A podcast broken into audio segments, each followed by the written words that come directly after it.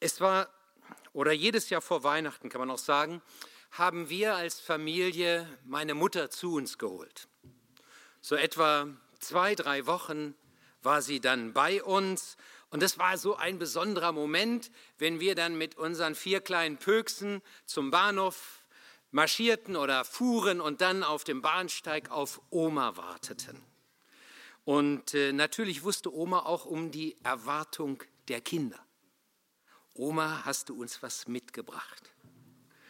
Und Oma hatte immer für uns alle etwas dabei. Und ich glaube, sie hat diesen Auftakt auch genossen. Aber nach zwei, drei Tagen, manchmal konnte es sogar schon am folgenden Tag passieren, da bewegte sie noch etwas anderes. Sie fragte, kann ich irgendetwas tun? Kann ich etwas stopfen? Kann ich kochen? Gibt es Wäsche zu legen?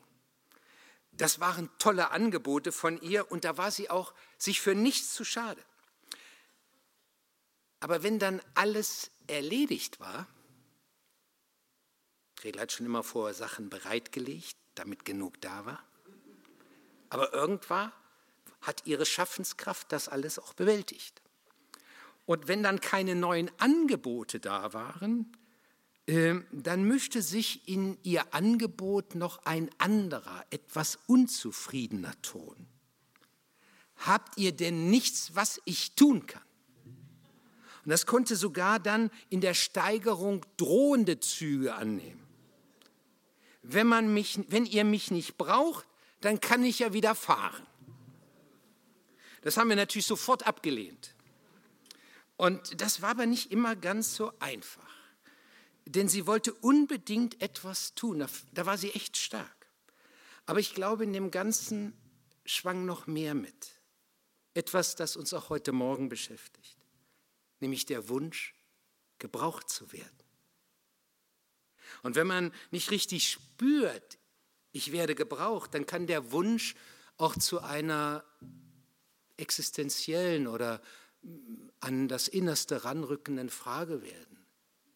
Ist da wirklich jemand, der mich braucht? Und das bewegt uns. Das ist ja entstanden, diese Predigtreihe aus einem Lied von dem Adel Tawil, der dieses Lied eben geschrieben hat. Ist da jemand? Ist da jemand, der mein Herz versteht und der mit mir bis ans Ende geht? Ist da jemand, der mich wirklich braucht? Nun, wann entsteht denn diese Frage? Ist da jemand, der mich wirklich braucht. Meine Mutter befand sich in einer Lebensphase, in der die Frage fast bei jedem entsteht. Nämlich wenn im, äh, im Alter Kräfte und Fähigkeiten abnehmen, dann kommt so gut wie bei jedem irgendwann der Punkt, wo er sich fragt, werde ich noch gebraucht? Werde ich noch gebraucht? Ich habe es mehr als einmal erlebt, dass Menschen in den Ruhestand gegangen sind und für ihren Nachfolger alles vorbereitet haben, damit der andere auch sich gut zurechtfindet, damit der andere weiß, wie er das Ganze bewältigen kann. Sie haben es ihm noch kurz übergeben und ihm gesagt, wenn du Fragen hast, kannst du mich jederzeit anrufen. Aber wisst ihr, dass jederzeit, das hätten sie sich sparen können. Denn außer zwei, drei unbedeutenden Fragen kam in den meisten Fällen nichts. Und ich weiß auch, dass das nicht einfach ist und dass das an der Seele nagt, wenn man auf einmal so signalisiert bekommt, du wirst jetzt hier nicht mehr gebraucht. Dort, wo wir loslassen müssen, beginnt diese Frage in uns aufzuploppen. Da, wo die Kinder aus dem Haus sind. Und auf einmal bist du als Mutter, im Englischen sagt man empty nesters, mit einem leeren Nester. Da fragst du, was ist jetzt meine Aufgabe eigentlich? Und diese Frage ist gar nicht so angenehm. Oder wenn ich in, in der Firma bin und dann kommen die jungen Leute und die kennen sich in der digitalen Welt noch ganz anders aus. Und irgendwo heißt es auch, Es kann sein, dass Arbeitsplätze abgebaut werden. Dann kriecht die Frage so auch zu mir. Werde ich noch gebraucht? Werde ich noch hier bleiben können?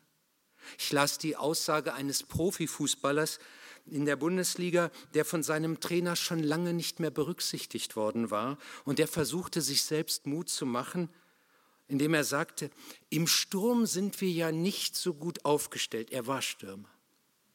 Vielleicht werde ich ja noch gebraucht.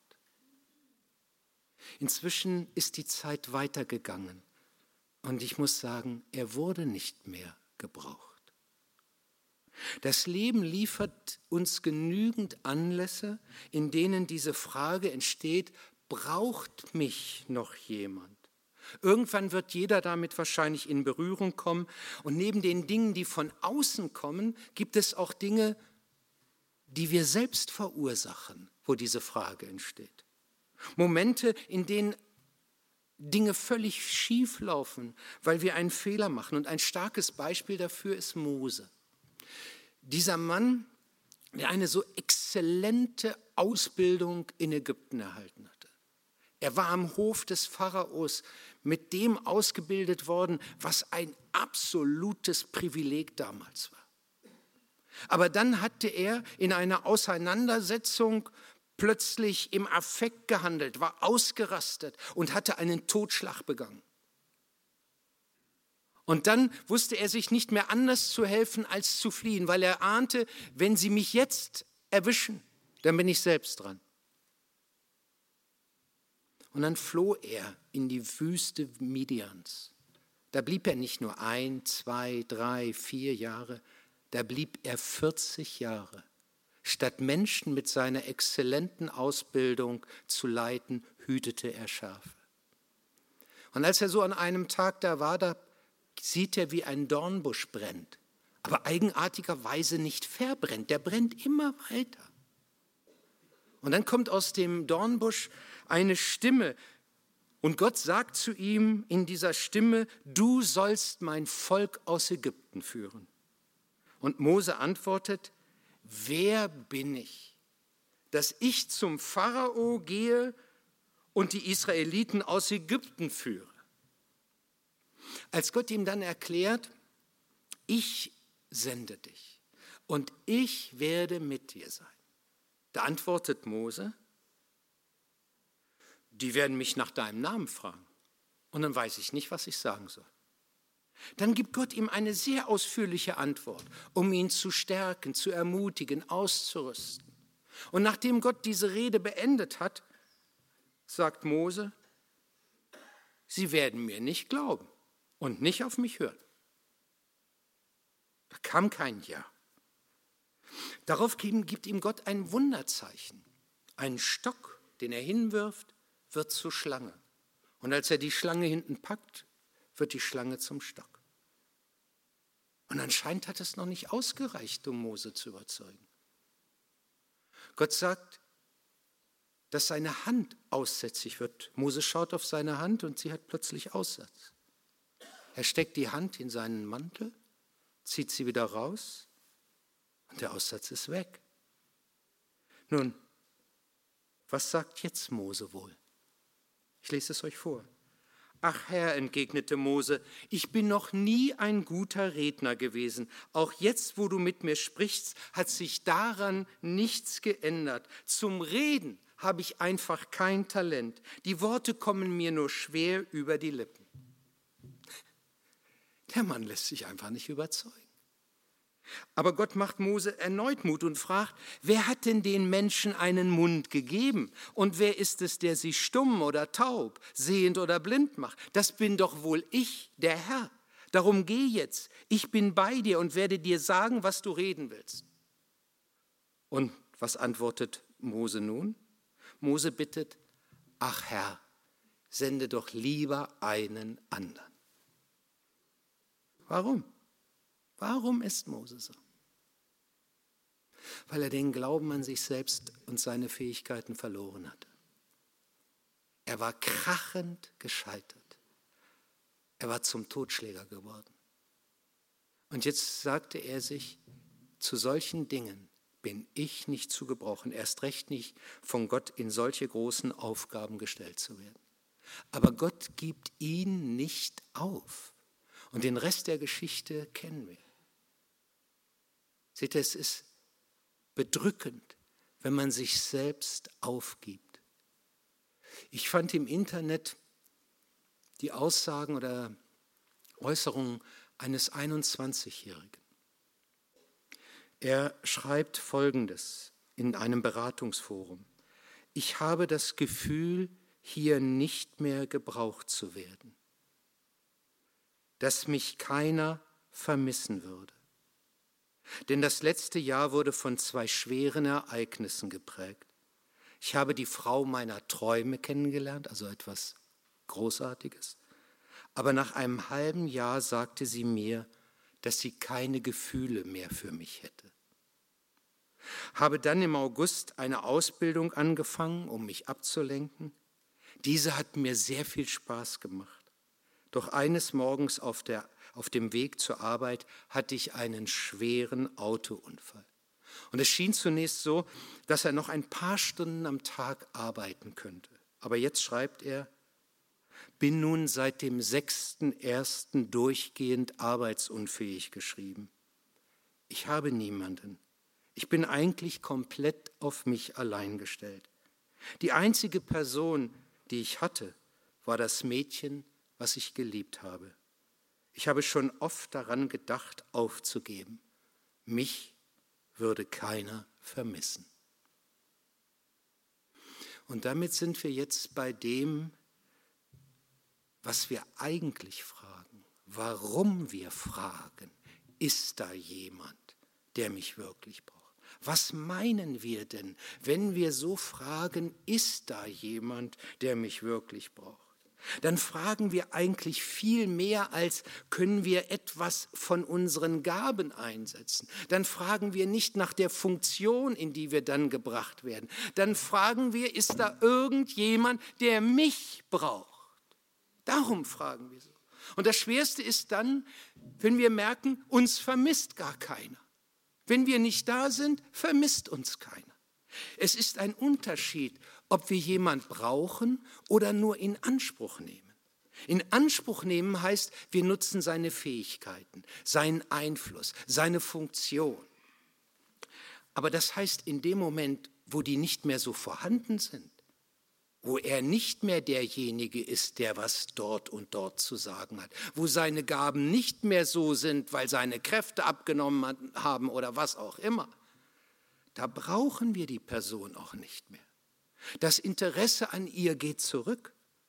In dieser Gemeinde gibt es immer wieder Bereiche, in denen Mitarbeiter fehlen. Und die Leiter kommen manchmal auf uns und auch auf mich zu und fragen mich, kannst du uns Leute nennen, die uns helfen. Ich finde es zwar besser, wenn jeder Bereich für sich selbst sorgt und schaut, wen können wir fragen. Aber manchmal ist es so, da bin ich dann dran. Und in der Vorbereitung dieser Predigt habe ich mich gefragt, ist das eigentlich ehrlich, wenn ich dann auf andere zugehe und erkläre, wir brauchen dich? Oder sollte ich eher sagen, wir möchten deine Gaben, deine Zeit und deine Kraft in Anspruch nehmen. Wir würden dich gern für eine bestimmte Arbeit nutzen. Es hört sich nicht mehr so großartig an. Ich weiß, es fühlt sich nicht schlecht an, wenn wir unsere Fähigkeiten einsetzen und zeigen können. Das macht auch mit uns etwas. Aber wenn die anderen mich auf Dauer nur unter dem Nutzen für die Arbeit wahrnehmen, dann wird die Begeisterung sinken. Ehrlich gesagt, ich denke, es ist in der Gemeinde, auch in unserer Gemeinde, nicht nur eine Gefahr, dass wir statt der Person die Funktion des anderen vor Augen haben. Aber wir wollen dagegen immer wieder bewusst angehen. Wir wollen Beziehungen pflegen in den Teams, in den Mannschaften, wo wir zusammen sind. Wir sind nicht nur zusammengestellt als Arbeiter. Mitarbeiter, sondern wir sind zusammengestellt als Menschen. Und deswegen wollen wir diese Beziehungen auch untereinander wahrnehmen und nicht nur Terminabsprachen in den Teams haben, sondern geistliche und auch innere Gemeinschaft. Dem anderen signalisieren, dass wir uns freuen, dass er da ist. Wenn der Bau vorbei ist, möchte ich eigentlich gern Mitarbeiter noch fördern. Aber nicht, weil wir gerade eine Not da haben, sondern für ihn selbst, weil es um den Menschen geht, weil wir überlegen, wie können wir, und da sind wir im Moment dran, etwas machen, was dem anderen dient dabei. Und nicht nur nach dem fragen, was haben wir davon und wie können wir das gerade mitmachen. Es geht doch um viel mehr. Denn sonst ist die Frage, braucht man mich oder braucht man meine Arbeitskraft? Wir uns immer das auch gelingen machen. Eins steht in jedem Fall fest. Gott will uns nicht nur benutzen. Wenn er uns in eine Aufgabe hineinstellt, dann geht es ihm um uns. Gott ist doch nicht auf uns angewiesen. Also wenn es einen gibt, der nicht auf uns angewiesen wäre, dann ist es doch Gott. Und trotzdem will er uns dabei haben. Er möchte mich, er möchte dich dabei haben. Es geht ihm um uns als Person. Und das hat auch das Leben Jesu wieder gespiegelt. Als er durch Jericho geht, da sieht er den Mann, der da sich hinten auf dem Baum versteckt. Und er sagt, genau zu dir möchte, muss ich heute gehen. Und dann holt er den Zachäus runter vom Baum, geht in sein Haus. Der Zachäus erlebt den Tag seines Lebens. Und Jesus sagt ihm, des Menschensohn ist gekommen, um zu suchen und zu retten, was verloren ist. Da hat einer, da hat Gott selbst Ausschau gehalten nicht nach einer Arbeitskraft, nach einer Person, die er dann berufen hat, eingesetzt hat. Es ist das Gleiche, was Gott durch den Propheten Jeremia seinem Volk sagt, was er letztlich auch uns sagt. Ich habe dich je und je geliebt.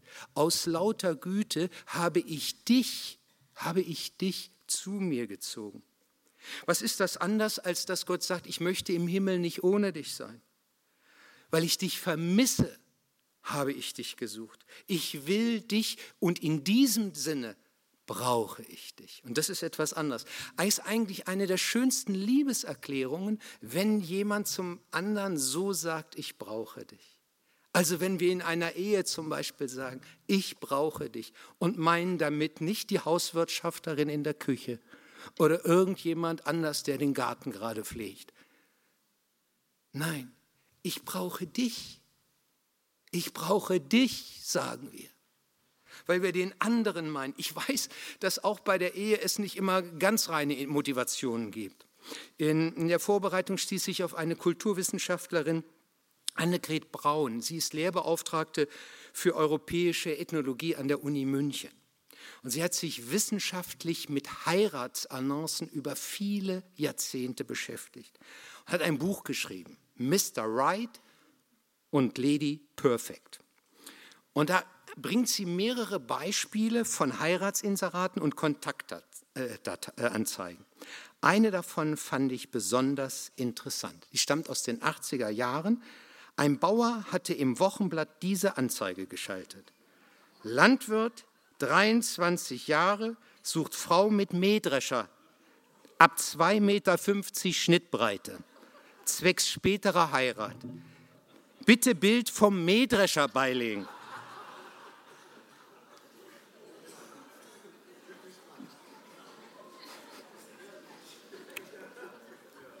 Kein Fake. Es war halt zu einer Zeit, als es noch nicht die Sendung Bauer sucht Frau gab. Aber die Frage, die einem unwillkürlich hochkommt, ist, hat er den Mähdrescher gebraucht oder die Frau? Auf jeden Fall sollte sich jemand, der sich daraufhin gemeldet hat, fragen, ist da jemand, der mich wirklich braucht, der mich wirklich braucht? Wisst ihr, ein, ein Gegenüber ist für uns enorm wichtig. Keiner von uns kann ohne Zuwendung leben. Wir brauchen den anderen. Jedes Kind braucht das. Es gehört zu seiner Entwicklung, wenn die Mutter oder der Vater sich über das Kind lehnen, das kleine Baby, und mit ihm irgendwas reden und das lallt irgendwas und dann merken wir, es reagiert und das macht uns noch mehr Freude und dann reden wir weiter und machen irgendwas. Wunderbar. Aber dieses Kind lebt davon. Es gehört zu der Entwicklung seiner Persönlichkeit, dass wir so mit ihm reden. Wenn wir das nicht tun würden, würde dieses Kind sich nicht gesund entwickeln. Und wisst ihr noch was? Das hört nicht auf, selbst wenn wir erwachsen sind. Auch wir sind darauf angewiesen, dass sich bei uns etwas spiegelt, dass unser Gegenüber uns nicht ignoriert, dass wir nicht Luft sind für den anderen, sondern dass da jemand ist, der uns wahrnimmt. In dieser positiven Spiegelung entwickelt sich unsere Persönlichkeit. Wenn jemand sagt, du bist ein klasse Typ, du hast echt was drauf, na dann, das hilft mir natürlich. Ich brauche den anderen wie ein Spiegel. Ich brauche ihn wie ein Kind, Mutter und Vater, um Mann oder Frau zu werden. Wir brauchen Menschen um uns herum, die uns das positiv spiegeln. Und wir brauchen das auch in der Gemeinde, dass wir uns wertschätzen als Personen und das spiegeln. Das gibt uns Sicherheit und Bedeutung wenn wir so gespiegelt, dieses bespiegelt bekommen. Sicherheit und Bedeutung sind zwei Grundbedürfnisse, die jeder Mensch hat. Egal, ob er an welchen Glauben er hat oder ob er an gar nichts glaubt oder was auch immer. Jeder von uns hat dieses Bedürfnis nach Sicherheit und Bedeutung. Das macht unsere Identität aus. Von diesen beiden Dingen, wenn die gestillt werden, speist sich unsere Persönlichkeit. Davon wird die Frage beantwortet, wer sind wir?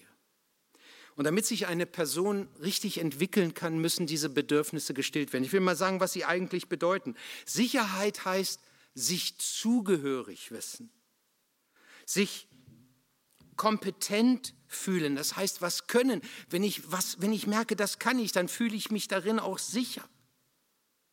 Geborgenheit erleben, das ist auch die ganze emotionale Ebene. Oder das Angenommen und Geliebtsein empfinden. Wenn ich weiß, ich bin in einem solchen Kreis, dann, dann bin ich anders. Das ist ein Rahmen, in dem ich innerlich gedeihen kann. Und du auch. Und Bedeutung?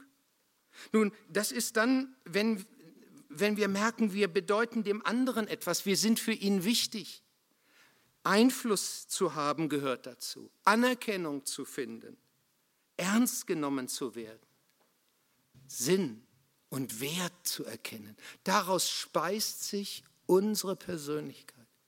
Das braucht jeder Mensch, jeder. Sie tragen entscheidend zu unserer Persönlichkeit bei. Ich habe mich selbst gefragt bei der Predigt, wer bin ich? Wer bist du, Lothar? Wäre interessant, jetzt mal euch auch zu fragen, wer bist du? Oder du fragst dich, wer bin ich? Ich will euch erzählen, was mir passiert ist.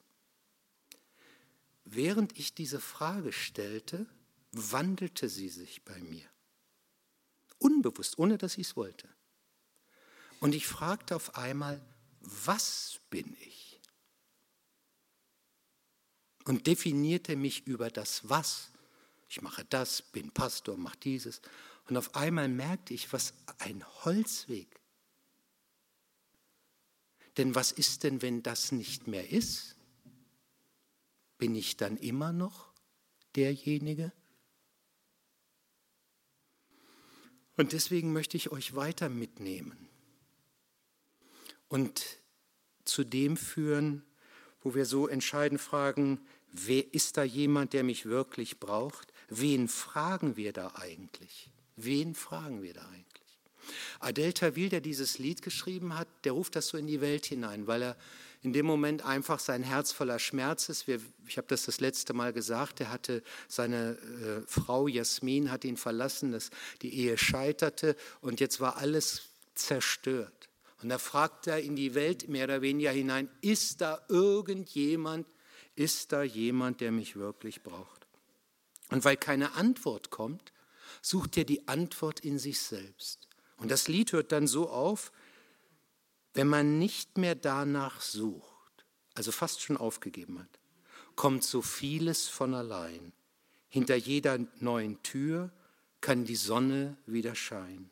Du stehst auf mit jedem neuen Tag, weil du weißt, dass die Stimme, die Stimme in dir sagt, da ist jemand. Aber ihr Lieben, das ist mir zu nebulös und ungewiss. Ich möchte unseren Blick auf einen ganz anderen richten. Und wir haben vorhin davon in der Lesung gehört, wie die Jünger nach Ostern unterwegs waren auf dem See Genezareth. Simon Petrus mit sechs weiteren Jüngern, sie hatten die ganze Nacht gefischt und nichts gefangen. Und dann steht da jemand am Ufer. Und sie erkennen ihn gar nicht. Und der jemand fragt sie, habt ihr Fische für mich? Und sie sagen, nein, wir haben nichts gefangen. Und er gibt ihnen diesen Rat, werft das Netz dort aus. Sie machen es und das Netz wird so voll, dass es fast zerreißt. Und in dem Moment kommt es ihnen, das ist nicht jemand, das ist Jesus, das ist unser Herr.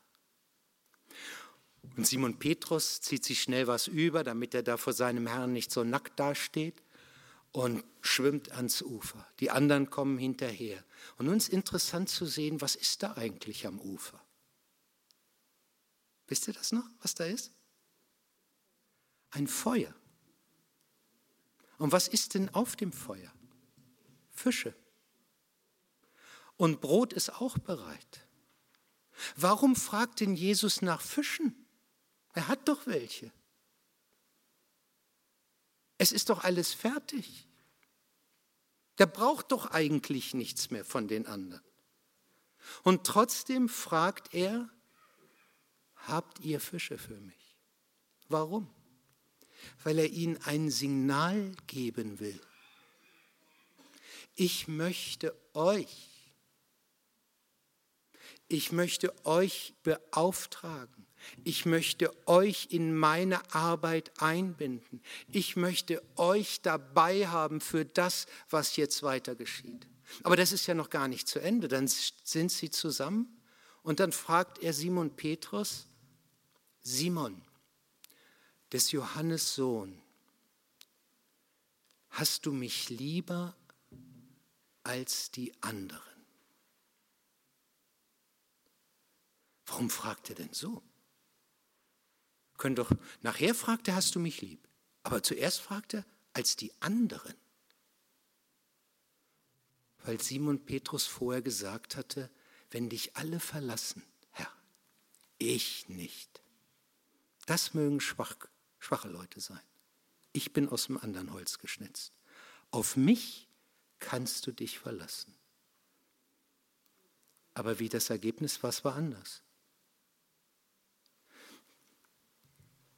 Dann habe ich mich auch selbst gefragt, denke ich nicht doch genauso wie Petrus? Ja, Herr, offiziell bin ich genauso wie jeder andere. Aber ein bisschen besser vielleicht doch noch. Ich würde vielleicht doch nicht das und das machen. Simon Petrus ist krachend gescheitert. Und Jesus kennt ihn und kennt dich und kennt mich. Und jetzt will er eins in diesem zeigen. Ich will dich. Nicht, weil du so großartig bist. Natürlich, du hast Gaben. Aber ich will dich, weil ich dich will. Weil ich dich will. Geht mir nicht um deine Schaffenskraft, Arbeitskraft und deine Fähigkeiten. Es geht mir zuerst um dich und dann um die anderen Dinge. Und dann geht es ja weiter. Und dann sagt er, Sorge, Sorge für meine Schafe, Sorge für meine Lämmer. Und noch wieder stellt er die Frage, Simon, hast du mich lieb? Und Simon, dem wird schon ganz schwammig. Dann stellt er noch zum dritten Mal die Frage, nachdem Jesus Simon wieder geantwortet hat, ja Herr. Und dann bei der dritten, nach der dritten Frage sagt Simon, Herr, du weißt alle Dinge. Wisst ihr, was das ist? Ein ganzes Buch, eine ganze Geschichte, die sich hinter diesem Satz versteckt. Herr, du weißt alle Dinge. Warum? Weil er weiß, worauf mit der dritten Frage angespielt wird. Und deswegen ist es ein, ein, eine Geschichte, die Simon Mut macht und zeigen will, ich will dich. Und als ich es gelesen habe, habe ich gedacht, Lothar, das gilt für dich. Und ich habe gedacht, das gilt für jeden von uns, für jeden von uns hier, für dich, für dich. Sorge für meine Schafe. Ich will dich, sagt Jesus. Und er macht das deutlich, indem er sagt, und das auf Grundlage nicht deiner Schaffenskraft, sondern einer Beziehung, der gegenseitigen Liebe, des Annehmens. Das Lied von Adele Tawil geht eben weiter, wie ich es gerade beschrieben habe, hatte. Wir haben es, wir haben es so gemacht, dass wir einmal andere Worte, andere Bilder hinterlegt haben, um deutlich zu machen, dass da jemand ist, dass da Jesus ist, der uns braucht, der uns will. Wir wollen uns das kurz anschauen. Wir wollen zusammen beten. Herr Jesus Christus, dass du als der Schöpfer dieser Welt, als der Herr des Universums, zu jedem von uns hier sagst, dass du ihn willst, dass du ihn brauchst, dass du ihn gerne mit in deinem Reich einbauen möchtest, als Mitarbeiter, als einer, als einen, der mithilft, den großen Auftrag zu erfüllen das ist unbegreiflich. Ich danke dir dafür. Ich danke dir, dass hier keiner ist, der für dich wertlos wäre, den du nicht gebrauchen könntest, sondern du suchst jeden. Und ich bitte dich, dass das tief in unser Herz fällt. Und ich bitte dich, dass unsere Gemeinde immer wieder neu davon berührt und geprägt ist, auch in unserem Umgang miteinander dass wir wissen, so bist du. Und so wollen auch wir, so wie wir es vermögen, mit all unserer Schwachheit und unseren Fehlern, auch untereinander praktizieren.